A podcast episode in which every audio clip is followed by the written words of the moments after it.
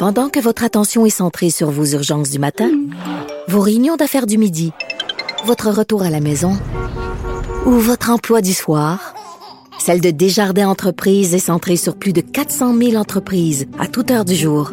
Grâce à notre connaissance des secteurs d'activité et à notre accompagnement spécialisé, nous aidons les entrepreneurs à relever chaque défi pour qu'ils puissent rester centrés sur ce qui compte, le développement de leur entreprise. Ici Ricardo. Et Émilie, marchand d'IGA. On a envie de vous inspirer à bien manger. À moins de 5 la portion. Suffit de repérer les produits valeurs sûres et de les cuisiner avec une de nos recettes. Les valeurs sûres, c'est bien pensé, hein? Bien sûr! Détails sur IGA.net. Cube Radio. Cher public, nous vous invitons à prendre place confortablement et à fermer la sonnerie de votre téléphone cellulaire. En cas d'incident, veuillez repérer les sorties de secours les plus près de vous. Bon divertissement. Un, deux, un, deux. OK, c'est bon, on peut y aller. Sophie Durocher. Elle met en scène les arts, la culture et la société pour vous offrir la meilleure représentation radio. Sophie Durocher. Tout un spectacle radiophonique. S'il y a un mot qu'on a entendu très, très, très souvent en 2022, d'ailleurs, je pense que ça va être le mot qui va résumer l'année 2022, c'est vraiment le mot woke. Mais qu'est-ce que ça veut dire exactement et qu'est-ce qui se cache derrière cette idéologie? Et est-ce qu'on peut la critiquer avec nuance, cette idéologie-là? Oui, on le peut. La preuve, c'est que David Santarossa, qui est mon prochain invité, a écrit un livre qui vient de sortir, qui s'intitule La pensée woke, analyse critique d'une idéologie. C'est publié aux éditions Libère. Au bout de la ligne. Bonjour, euh, David Santarossa. Bonjour, Mme Durocher. Euh, écoutez, j'ai lu votre livre, mais pour le bénéfice des gens qui nous écoutent, quelle définition vous donnez-vous au mot woke? Ben, c'est un mot, souvent on dit que c'est justement c'est galvaudé. On va dire que ah, c'est une forme de caricature. Euh, certains vont même dire que c'est une forme de théorie du complot euh, de la part de la droite conservatrice. Euh, pense que le, quand on parle de wokisme, c'est une remise systématique euh, de toutes les normes de la société. Donc derrière chaque norme hein, se cacherait une supposée euh, oppression, une supposée discrimination. Hein, derrière la loi 101 euh, qui tente de valoriser le français, de transmettre le français aux nouveaux arrivants, de perpétuer le français, ben en fait, justement, ce serait un, outil de, discrimination à l'égard des minorités qui, elles, voudraient parler anglais pour que ce soit plus facile, mais non, nous, le méchant gouvernement francophone souhaite euh, souhaite qu'ils parlent euh, souhaite qu'ils parlent français, donc ce serait un désavantage pour eux. Donc, ce serait vraiment ça. Donc, une remise en question systématique des normes euh, au profit des, des, minorités, ce qui n'est pas mal en soi, mais à un certain moment donné, euh, le wokisme commence à faire des choix et euh, choisit systématiquement les minorités plutôt que le commun.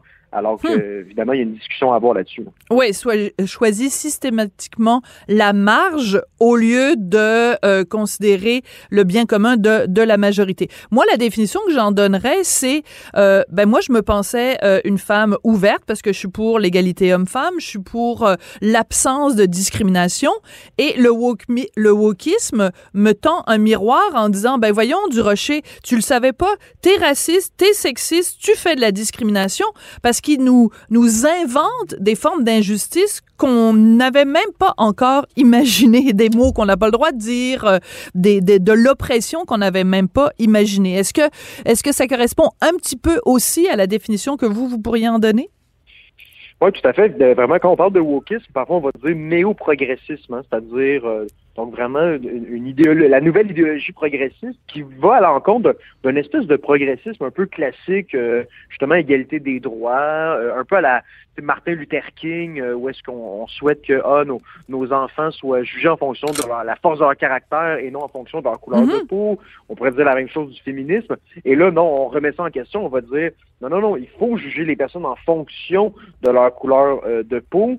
Euh, et même chose en, lien avec euh, en, lien avec les hommes et les femmes. Donc vraiment, on vient euh, on vient revoir systématiquement toutes ces conceptions-là un peu plus traditionnelles de la justice sociale qui a quand même fait ses preuves. Je veux dire, l'antiracisme classique, le féminisme classique a fait ses preuves dans la société. Le wokisme, on attend toujours d'ailleurs qu'il fasse ses preuves. On les a pas encore vues. D'accord. Alors, ce que vous avez fait dans votre livre, qui est vraiment très, très bien écrit et très bien documenté, vous avez analysé différents livres euh, et un documentaire qui ont tous été produits par des gens qui donc sont eux-mêmes néo-progressistes, Fabrice Ville, Judith Lucier et d'autres, et vous les avez analysés pour les décortiquer. Et ce qu'on comprend après avoir lu votre livre, c'est que ben le wokisme est rendu partout. Il est rendu dans les institutions, il est rendu vraiment beaucoup, beaucoup, beaucoup dans les médias. Il est rendu en politique. Donc, ce qui devait normalement être un mouvement qui euh, était plus dans la marge et qui euh, contestait l'ordre établi, en, fait, le wokisme est devenu la norme et la pensée dominante. C'est quand même assez fort. Ouais, ben, il est commun de dire justement que ah, on va dire oui, ça existe, mais ça reste marginal. Hein. C'est une logique qui peine à se faire entendre dans l'espace public. Ah, ben pour donner, on pourrait donner plein d'exemples, mais tu sais, dans, dans les euh, dans les bourses d'études, en fait, dans les, euh, des, bourses de recherche, dans les chaires de recherche du Canada, pardon, on dit qu'on doit respecter les critères, les critères, pardon, d'équité, de, diversité et d'inclusion. Donc vraiment des critères qui sont woke. On n'est plus dans les critères de scientificité, on est dans les critères de est-ce que votre programme, est-ce que votre recherche est assez inclusive? Et ça, je veux dire, c'est des, c'est plusieurs milliards de dollars les chaires de recherche du Canada et vraiment cette pensée-là, cette pensée woke est maintenant dans les chaires de recherche du Canada. On est loin d'une petite pensée dominée, marginale. Ça représente la pensée dominante. Et en effet, on pourrait parler ensuite euh, de, la présence dans les médias quand même de plusieurs personnalités qui ont dit des hein, à l'ONF, on se rappellera euh, de, de, de, Madame Decoste, hein, vous en mm-hmm. aviez parlé d'ailleurs. Rachel Decoste, oui. Exactement, qui disait, euh, qui, s'enchantait de voir des livres de, Tintin et d'Astérix brûlés. Euh, alors, et euh, quelques semaines après, elle avait un poste à l'ONF. Donc, ça ne nous empêche pas de progresser dans l'appareil de l'État. Au contraire, on a même l'impression que c'est valorisé dans l'appareil de l'État culturel et médiatique. Oui. Alors, parlons un petit peu des médias. Vous parlez à un moment donné euh, de Judith Lucier qui a écrit un essai donc sur la liberté d'expression et Mathieu Bock-Côté qui a lui aussi écrit un essai où il traitait également de liberté d'expression. Les deux ont été reçus à la même émission à Radio-Canada, à la radio, l'émission de Marie-Louise Arsenault et les deux ont eu le droit à des traitements complètement différent de la part de l'animatrice Marie-Louise Arsenault. Dans un cas avec Judith Lucier, extrêmement complaisant, où euh, Madame Arsenault était d'accord avec à peu près tout ce que disait Judith Lucier. Et Mathieu Bock-Côté s'est fait présenter dès le début comme étant quelqu'un de réactionnaire. Comment ça se fait qu'à la radio publique, où on devrait normalement faire preuve d'une certaine objectivité, qu'il y a un tel biais woke. Parce que ces gens-là aiment beaucoup utiliser le mot biais. Hein. On a tous des biais inconscients. Donc, comment ça se fait que Marie-Louise Arsenault a un biais aussi woke? Euh, c'est en effet assez drôle de, voir ça, qu'ils sont très très rapides sur la gâchette pour dire que tout le monde a des billets. Et curieusement, eux autres semblent absents de euh, une totale absence de billets. Ben, j'ai l'impression que ben, c'est ça, c'est que les dès qu'on est un peu plus euh, dès qu'on n'est pas woke, en fait, on a un immense fardeau de la preuve. On va essayer de, on, va nous questionner sans relâche sur la, moindre petite chose. Si on dit, ah ben, il existe généralement des différences entre les hommes et les femmes, ben on va, on, va se faire questionner sans relâche.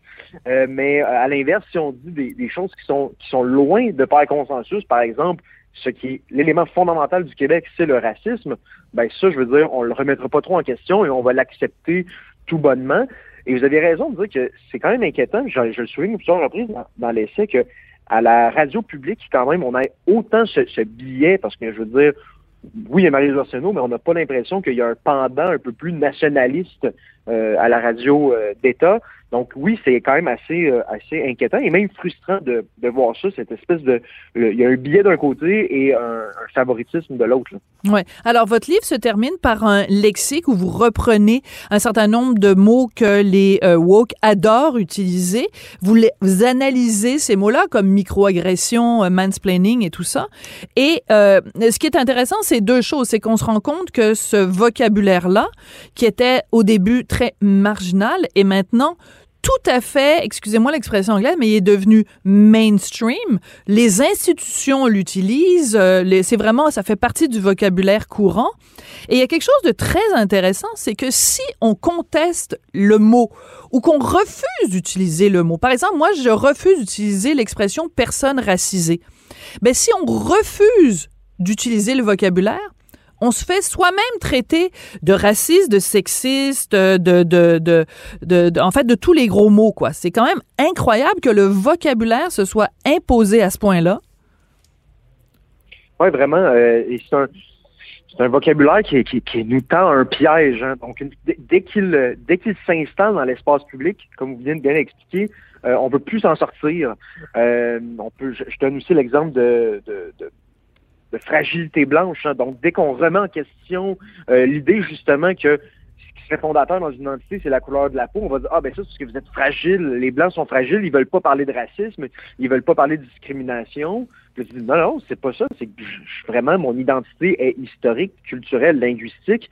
Ah, vois-tu, c'est la preuve que la que tu es victime de, fra- de fragilité blanche. Donc, on peut pas s'en sortir parce que dès qu'on remet en question l'idée, cette idée-là se retourne contre nous. Donc, on on peut pas s'en sortir tout simplement. Là. Et c'est très, très puissant. Donc, c'est pour ça que ça prend vraiment, euh, je suis pas tout seul à le faire, mais euh, sur la, la question de l'irréfutabilité de ce discours-là, je suis un des seuls à l'avoir pointé du doigt, puis je suis assez content de l'avoir fait dans, dans cet essai-là. Oui, tout à fait. Alors, moi, je veux qu'on parle des médias. Euh, on a parlé évidemment de la radio euh, publique, puis on peut pas s'empêcher de parler du devoir qui est quand même euh, le, le porte-étendard woke euh, de plus en plus. Hein. Ça n'a pas toujours été ça le devoir, mais c'est en train vraiment de le devenir. Et vous donner un exemple qui, moi, m'a beaucoup frappé. Euh, euh, le devoir nous avait appris il y a quelque temps qu'il y avait euh, une, une bibliothécaire qui a déclaré que elle, euh, il suffisait qu'un livre ait été euh, écrit par quelqu'un qui n'était pas blanc elle l'achetait. Donc 100% des livres écrits par des non-blancs, la bibliothécaire les achetait.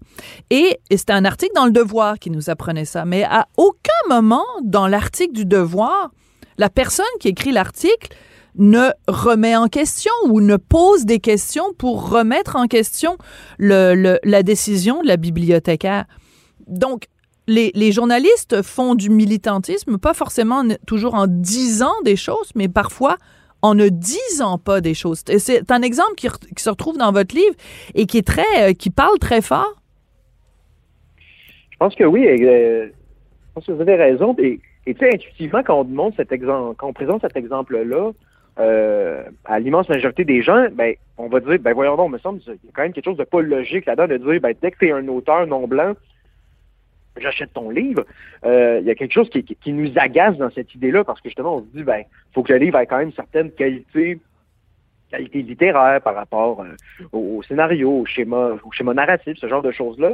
Mais là, non, on met ça de côté. Et jamais dans l'article, on ne le soulève. Donc vraiment, on voit le, le biais qui est présent euh, chez beaucoup de, beaucoup de journalistes, dans beaucoup de médias.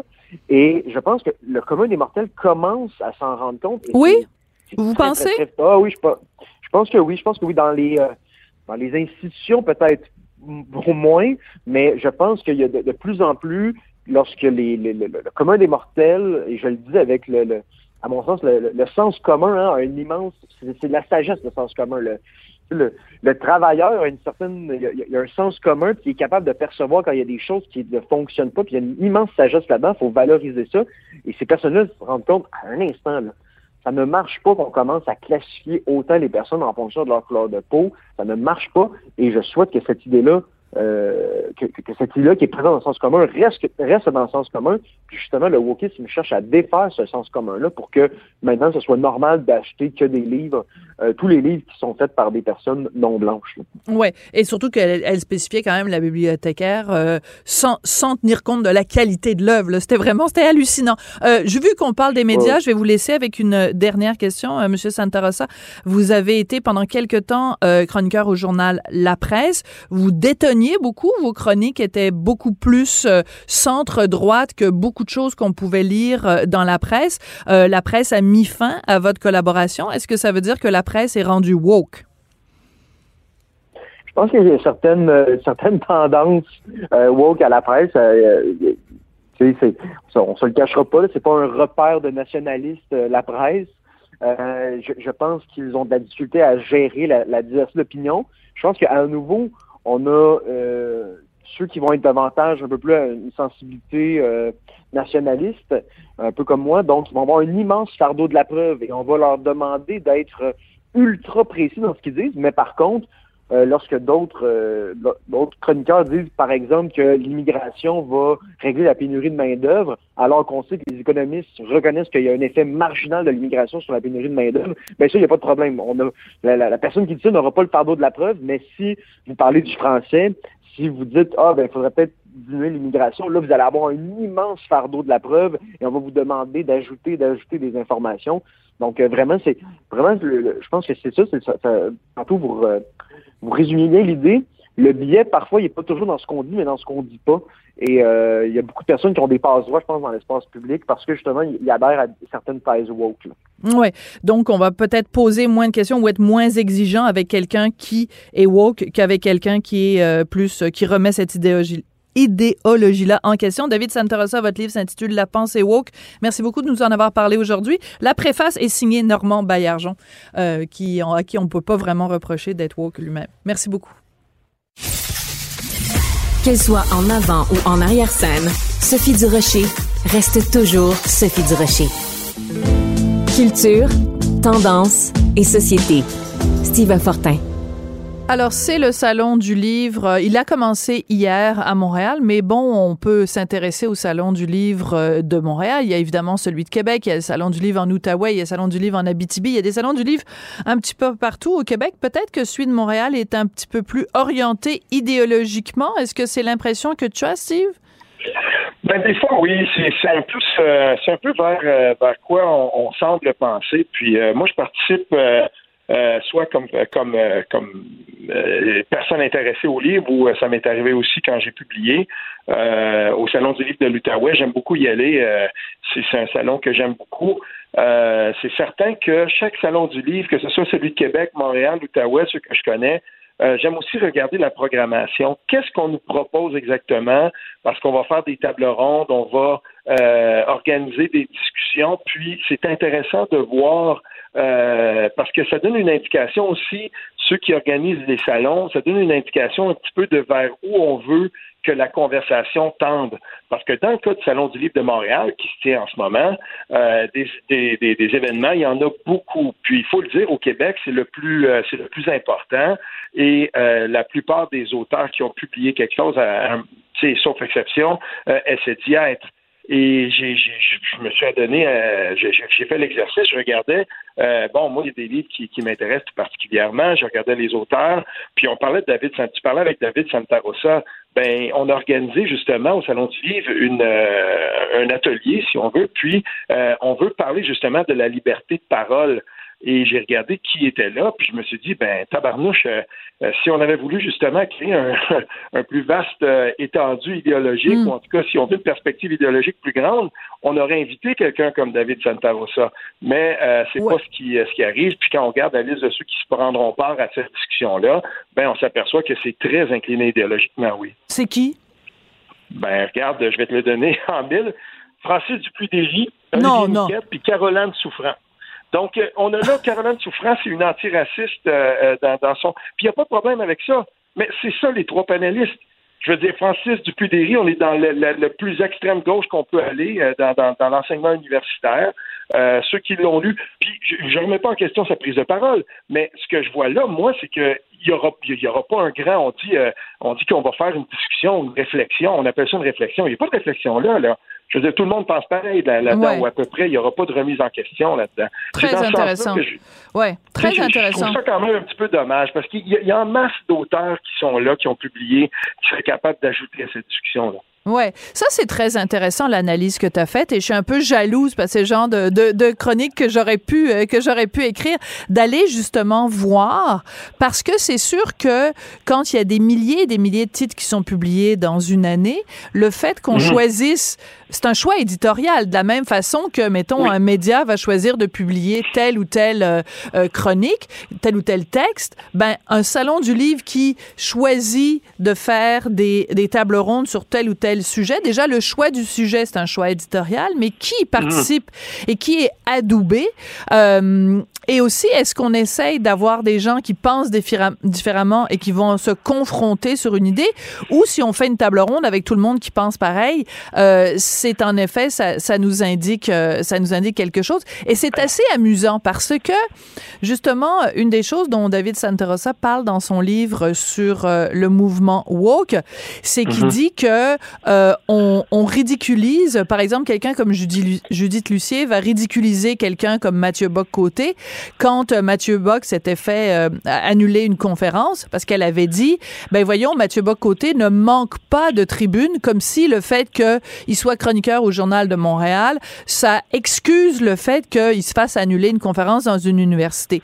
Mais ces gens-là de gauche, là, ou d'extrême gauche, on peut pas dire non plus qu'ils manquent de tribunes. Ils sont reçus constamment à Télé-Québec, à Radio-Canada, dans Le Devoir, dans la presse. Alors, euh, si en plus on déroule le tapis rouge à quelqu'un comme, Fran euh, comme Dupuis-Derry au Salon du Livre, euh, je veux dire, j'espère que ces gens-là viendront jamais nous dire on, manque de visibilité, là. Ben, l'affaire, c'est pas que. Moi, je, je regarde pas ça par le nombre de tribunes. C'est de quel genre de tribune on parle? Euh, moi, je me souviens que Mathieu Bocoté, à un moment donné, quand il avait été euh, invité là, par euh, Marie-Louise Arsenault, à son, là, là, fait plus son show. C'était épouvantable. L'après-midi. Et c'était, c'était tellement là, on pouvait trancher au couteau cette espèce de, de, de, tension qui existait, puis ça nous amenait exactement dans le malaise qui existe euh, quand on parle des tribunes. C'était comme pas naturel, c'est comme contre nature que Mathieu Bocoté se retrouve là, tellement on est habitué d'avoir à peu près toujours les mêmes gens qui sont là. Puis ça, c'est pas normal. Puis une discussion qu'on appelle réflexion autour de la prise de parole au Salon du Livre de Montréal, si on est pour ajouter que des, si on est pour n'inviter que des gens qui pensent pareil, ben c'est quoi la réflexion? c'est justement là qu'on a besoin que ces mm. gens-là se trouvent, puis on ne pourra pas dire que le Journal de Montréal ne rouvre pas, ou Québécois en général, ne rouvre pas sa tribune aux gens qui, ne, qui, qui pensent justement dans tous les courants. Puis, tu sais, c'est toujours bien au Journal de Montréal que Laure Daridel va publier, par exemple, quand euh, on a parlé de la, la, plus récente COP. Puis moi, j'aime le rappeler aux gens, ça. Il y a un très grand éventail idéologique, puis c'est pas contre nature de retrouver des gens qui pensent complètement différents les uns des autres, mais ailleurs, parfois, oui. C'est ça, c'est ça qui manque. Et en passant, quand j'ai fait le, recensement de, des sujets dont on va parler dans les plus grandes conférences, là, on va parler de racisme, de diversité, de féminisme. C'est de ça qu'on va parler le plus. Mais moi, je te le donne en mille parce que j'ai regardé il y a un livre en ce moment que je suis en train de lire et, ben, c'est un collectif d'auteurs. Le titre, tout de suite, ça me dit, moi, j'ai besoin de lire ça. Tension dans l'enseignement de l'histoire nationale et des sciences sociales, des vues québécoises et internationales. c'est un collectif. J'ai regardé les gens qui étaient là-dedans. Puis tout de suite, euh, moi, j'achète des livres numériques, là, souvent. Tout de suite, j'avais, j'ai acheté ça plus tôt cette semaine. Puis je me suis mis à lire ça. Si on avait voulu organiser une discussion, là, voilà, sur tous les thèmes qui nous lient en ce moment, qui nous mm. divisent, qui nous délient. On avait, tous les gens sont là.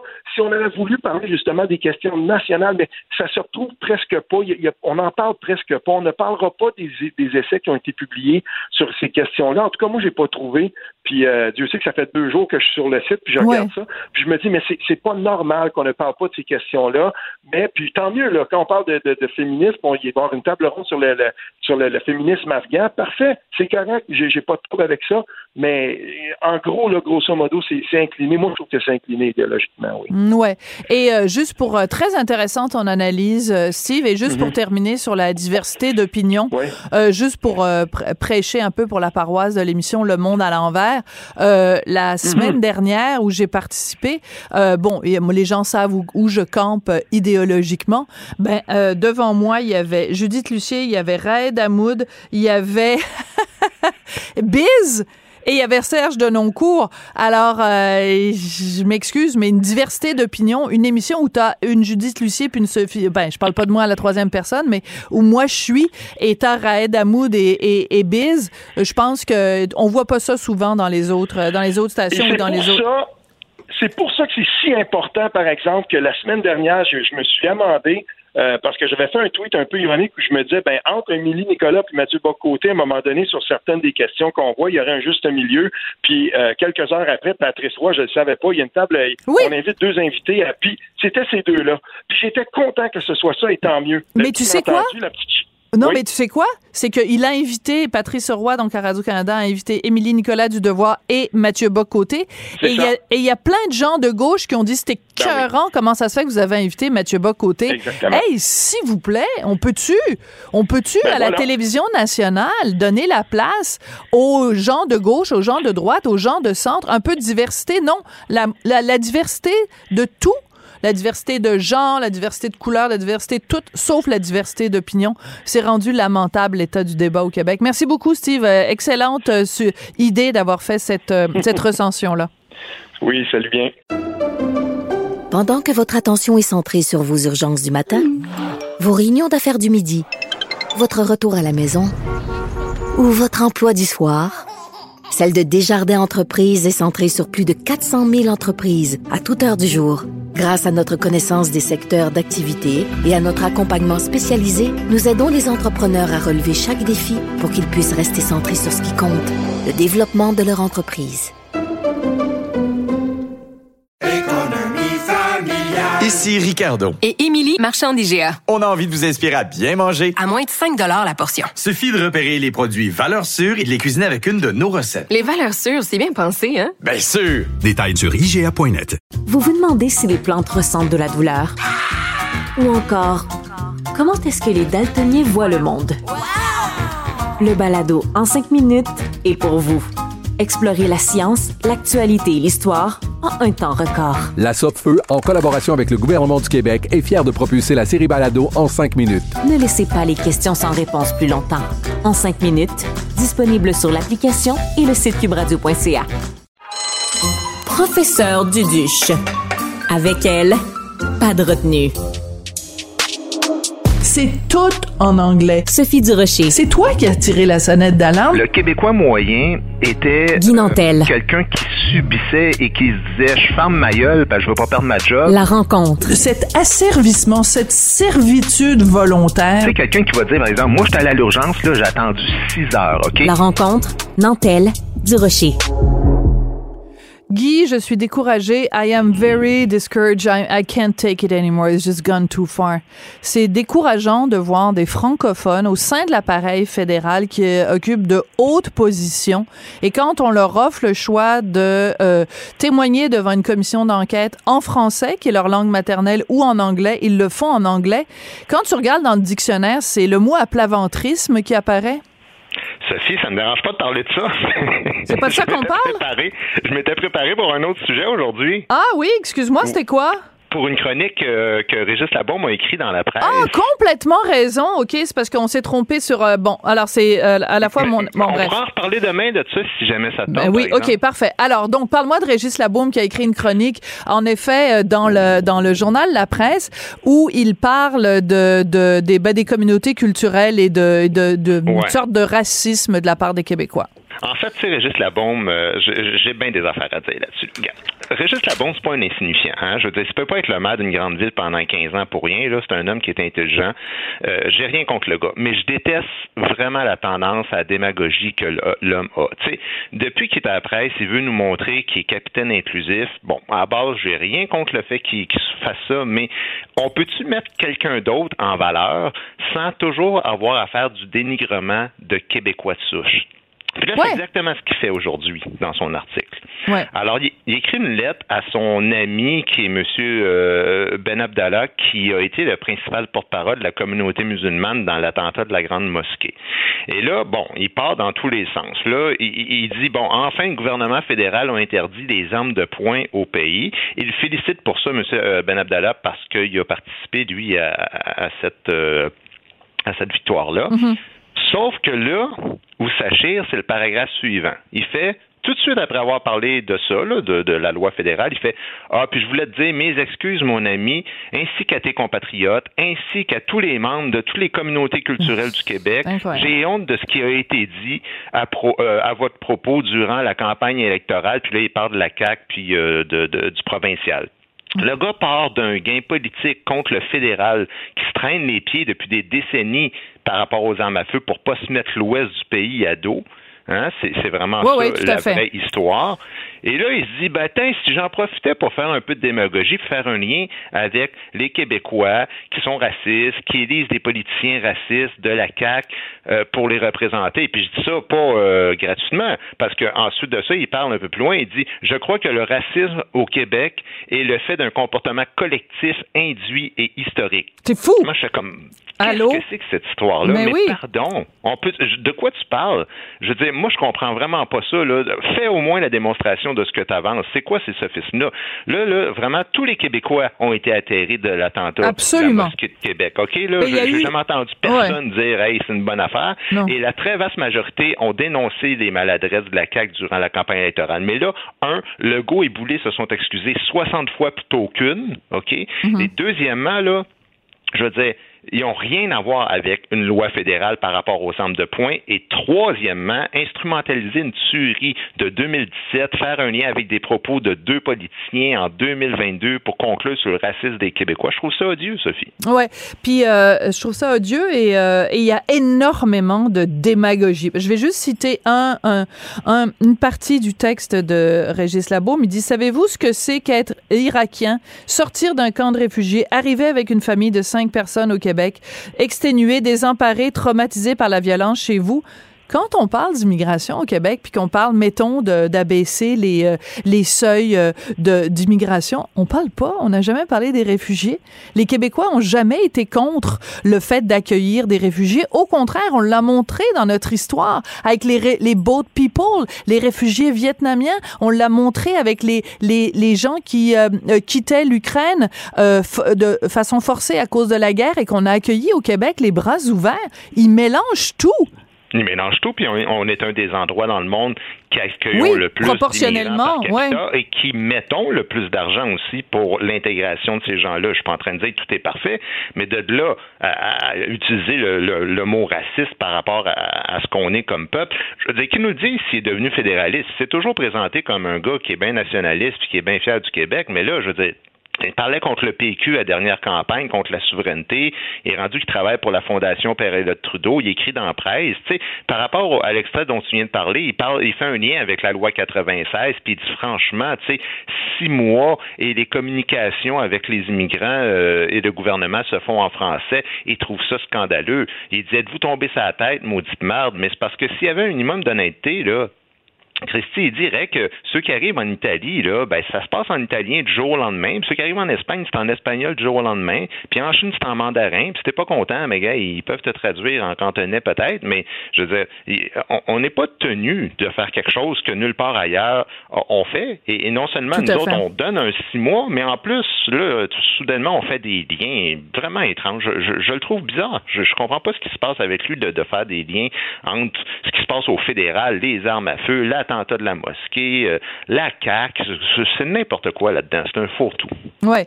Euh, tu sais que, bon, alors, euh, quand il y a eu l'attentat de la mosquée, il a été, comme tous les Québécois, complètement bouleversé, solidaire, évidemment, de la communauté musulmane de Québec. Et à l'époque, il y a certaines personnes qui avaient dit, qui avaient rappelé une déclaration que euh, Régis Labaume avait faite. Je replace euh, le contexte. Il était en voyage euh, à Copenhague et il en parle dans son article. C'est pour ça que je te que je reviens là-dessus. Euh, il faisait extrêmement chaud puis il avait ap- aperçu un couple. Elle portait un tchador et euh, le gars lui portait rien. Là, il était comme en, ben pas rien. Il était en, sh- en short puis avec des gougounes et euh, Régis Labaume raconte à quel point ça l'avait choqué et euh, à quel point il avait dit à l'époque j'aurais eu envie d'arracher la tête au gars. Alors il y a des gens qui disaient ben c'est c'est comme islamophobe de dire ça. Alors juste pour il, il revient là-dessus dans son texte. Je veux juste te faire écouter l'extrait est un tout petit peu long, mais il vaut la Euh, peine. Ben. Attends, et juste un extrait. On a fait, Richard et moi, un apéro piquant. On en a fait un avec toi, on a fait un avec Régis Labaume. Alors, il parle de son ami euh, Ben. On écoute l'extrait. Euh, Bouffadja Ben Abdallah, qui est la figure euh, avec euh, mon ami Mohamed Labidi, qui sont les deux fi- figures de la mosquée de Québec, du Centre culturel islamique. Ils connaissent mon opinion. Hein? Ils connaissent mon opinion Et c'est sur, quoi votre opinion? sur la femme, le traitement de la femme. Ils la connaissent, mais eux autres, ces deux gars-là ne sont pas comme ça. hein? Bon. Alors, je connais le deux, le- le- le- leur conjointe, là, c'est, c'est comme moi, comme d'autres. Alors, ils savent que je ne suis, je ne serai jamais d'accord avec le traitement de la femme euh, fait par l'islam, euh, par la religion musulmane, on va dire comme ça. Euh, mais en même temps, il me rappelle qu'il n'y a pas si longtemps, euh, ma mère portait un fichu aussi. euh, chaque année, on va euh, au complexe euh, à Québec, justement, euh, euh, Valcartier. Et chaque année, on voit des femmes en burkini. Et chaque année, je me dis, ça n'a pas de maudit bon sens. Ça n'a pas de sens. Donc, on a le droit de dire ça, même si... Oui, on a le droit de critiquer On a le une droit de critiquer ça.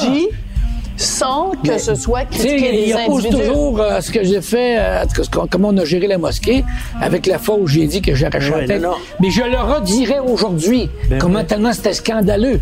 Puis il devait faire euh, 57 degrés, là. Tu sais, ça n'a pas de sens, là. Alors, c'est intéressant quand même parce que il lui dit, on lui pose la question et il nous dit, je le redirai encore aujourd'hui à quel point c'était écœurant. Donc, j'essaie de comprendre l'évolution de la pensée de Régis Labaume qui dit oui on a le droit de critiquer les religions oui on a le droit de faire tout ça. Puis en même temps qui nous dit il y a comme un fond raciste au Québec. Je, je comprends pas là. Je comprends pas Ben, sur quel pied il danse En fait, ce qui est étonnant, c'est l'idée des amalgames permis dans un dans un sens et pas permis dans l'autre. Il y a un passage dans son texte, il dit Al-Qaïda, Oussama, Khalifa et autres dégénérés, ça ne fait pas de toi un terroriste, toi l'arabe qui vit ici depuis des décennies. Puis après ça, il se met à faire un reproche à Bernard Drinville en faisant une allusion à la charte des valeurs, puis il fait lâchez-moi les amalgames. Mais là, ensuite, ce qui suit, il dit Mais nos politiciens ont compris le truc. Il n'y a rien comme se taper l'immigré pour picosser des votes additionnels chez, les nés natifs. C'est petit et c'est sans cœur. Alors, il est en train de dire que pendant la campagne, la raison pour laquelle François Legault a gagné, c'est qu'il a pris des immigrants, il a tapé dessus, et c'est pour ça il est allé chercher le vieux fond raciste des Québécois. Ben, c'est Euh, ce que je comprends aussi. ben, c'est ça qu'il faut comprendre. Et ce qui est absolument hallucinant là-dedans, c'est que, euh, mettons, tu avais le Parti québécois qui voulait baisser les seuils d'immigration, tu avais les libéraux qui voulaient les augmenter, puis QS aussi, mais la CAQ, il les, les laissait pareil. La CAQ, elle baissait pas les taux d'immigration. Il en parle-tu de ça dans son texte, Régis Labaume? Mais de toute façon, tu sais, je veux dire, c'est quand même assez capoté de. Moi, je, je trouve ça vraiment fou là, de dire. C'est carrément dire que la CAQ a gagné parce que son programme est essentiellement basé sur le racisme qui serait comme un peu euh, à l'intérieur des Québécois Oui, de oui. manière Ah ouais. collective. hein, c'est un peu ça que je dis.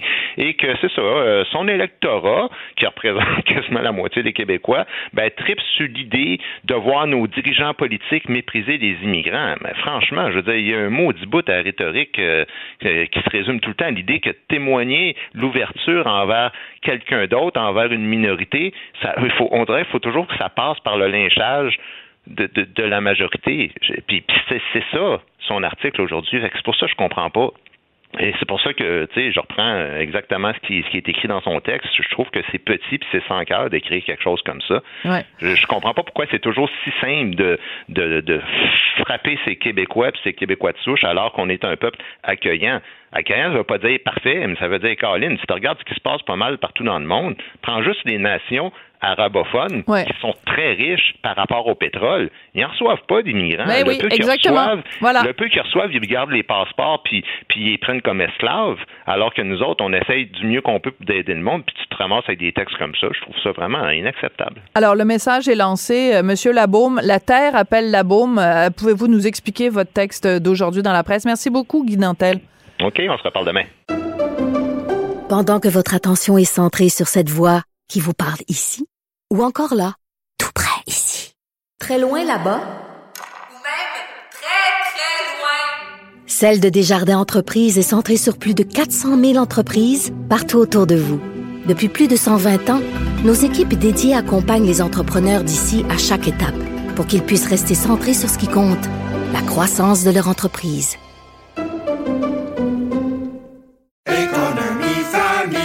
Ici Ricardo. Et Émilie, marchand d'IGA. On a envie de vous inspirer à bien manger. À moins de 5 la portion. Suffit de repérer les produits valeurs sûres et de les cuisiner avec une de nos recettes. Les valeurs sûres, c'est bien pensé, hein? Bien sûr! Détails sur IGA.net. Vous vous demandez si les plantes ressentent de la douleur?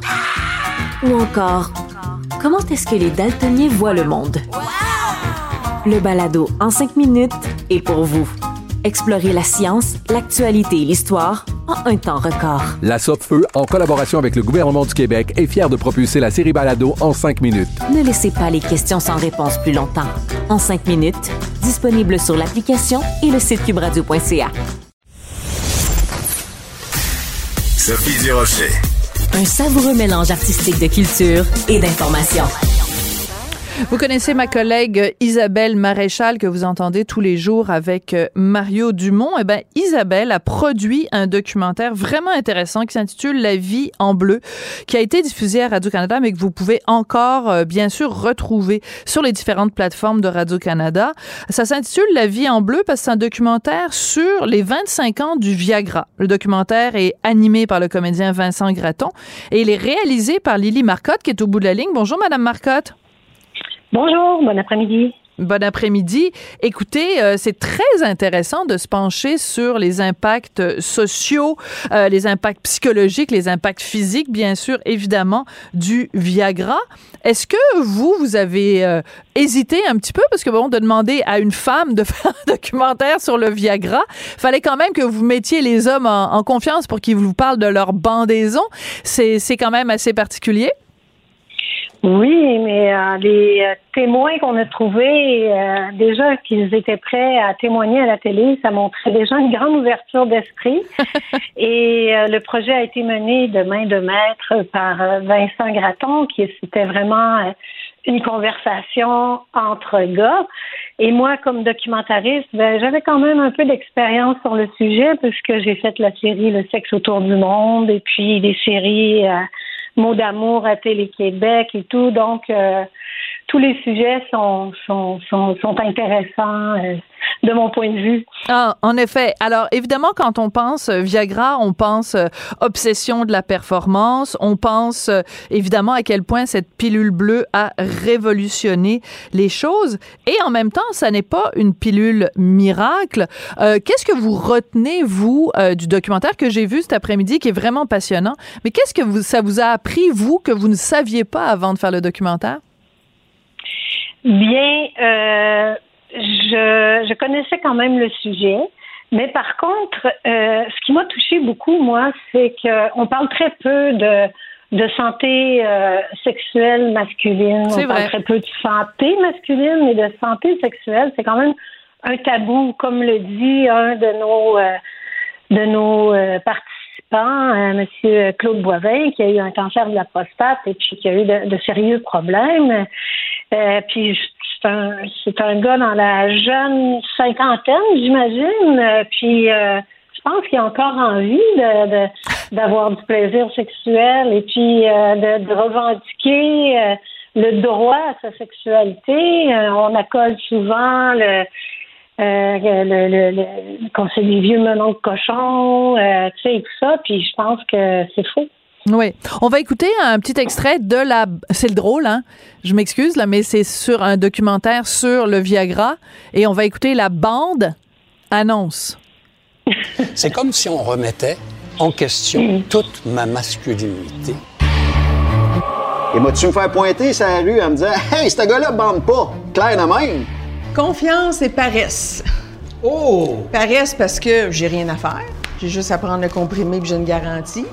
Mais la confiance, c'est que c'est vrai que ça en donne. on s'aperçoit ben, qu'on n'a pas euh, la même réactivité et puis on commence à se remettre en question. Ça va rester un constat d'échec, je pense, pour bien des hommes d'avoir un problème d'érection. que ce soit sexuel ou non, que ce soit masculin ou féminin, la santé sexuelle masculine, c'est tout aussi important que les autres enjeux de santé. Ouais, ça c'est important parce qu'en effet, la santé euh, sexuelle, ça reste encore quelque chose de très tabou. Ce qui est intéressant dans le documentaire, c'est que vu qu'il y a une perspective historique, euh, vous nous rappelez parce qu'il y a des extraits des différents bulletins de nouvelles au fil des ans que au début, quand le Viagra est arrivé sur le marché euh, américain, on l'avait pas ici au Canada. Puis s'il fallait, les gens, il y avait un marché clandestin. Les gens achetaient ça en dessous du manteau, c'est le cas de le dire. Oui, puis je pense que ça se fait encore, étant donné le prix du médicament euh, qui, est, qui est difficilement euh, abordable, euh, puisque je pense que c'est pour quatre comprimés, c'est quelque chose comme 60 dollars. Alors à ce moment-là, on peut comprendre qu'il y a un marché clandestin pour ça. Et euh, dont euh, moi, ce que je trouve intéressant, c'est que si le, documentaire peut susciter des, questionnements et des enjeux de société à cet égard, à savoir est-ce que c'est un médicament dans certains cas, il ne faut pas l'utiliser de façon récréative, mais est-ce que ça ne devrait pas être remboursé euh, au même titre que, les grands débats sur les sur les hormones, parce que c'est euh, pour certains, c'est vital. Oui, ça c'est très important, très intéressant aussi parce que euh, euh, un, un, homme qui n'arrive pas à avoir euh, des érections, ça peut avoir des conséquences euh, énormes sur sa santé, évidemment sa santé sexuelle, mais sa santé psychologique. aussi, il y a sûrement des, des, cas de divorce, de séparation causés par justement un problème érectile. Donc, il y a toutes sortes de ramifications. On pense qu'on parle juste d'une petite pilule bleue, mais en fait, ça a des impacts dans plein, plein, plein d'aspects de, de la société. Moi, ce que j'aurais, euh, j'essayais de faire une comparaison à un moment donné quand est arrivée la pilule anticonceptionnelle. Est-ce que c'était vraiment révolutionnaire pour les femmes? Est-ce que le Viagra, Cialis, euh, Litra ont eu ce, même impact-là sur les hommes, c'est-à-dire une certaine révolution euh, de leur sexualité, à savoir qui vont pouvoir euh, continuer à être performants euh, jusqu'à des âges avancés.